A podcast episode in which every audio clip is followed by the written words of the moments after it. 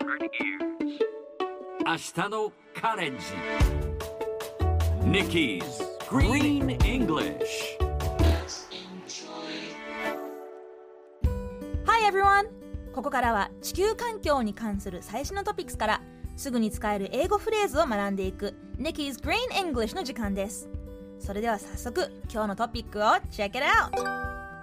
ドイツオンラインでの気候保護相談を市民に提供。国際環境経済研究所の記事によるとドイツ連邦環境省は市民を対象にデジタル気候保護相談サービスを提供することを公表しました。2024年半ばまで実施されるキャンペーンでこれにより少なくとも140万トンの CO2 排出量の削減を目指します。気候保護を日常生活の一部とするために気候に配慮した暖房や買い物移動に至るまでさまざまな分野の情報やアドバイスを提供していきたいそうです。この話題を英語で言うとこんな感じ。Germany will provide online climate protection consultations for its citizens. 今日はこの中から provide をピックアップします。Provide P-R-O-V-I-D-E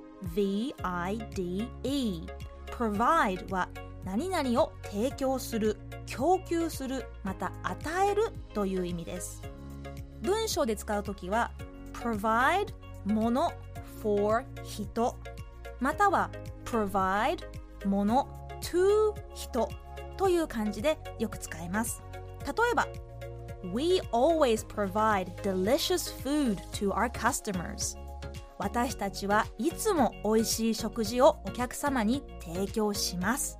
といった感じです。それではこの provide を言ってみましょう。Repeat after Nikki. Provide.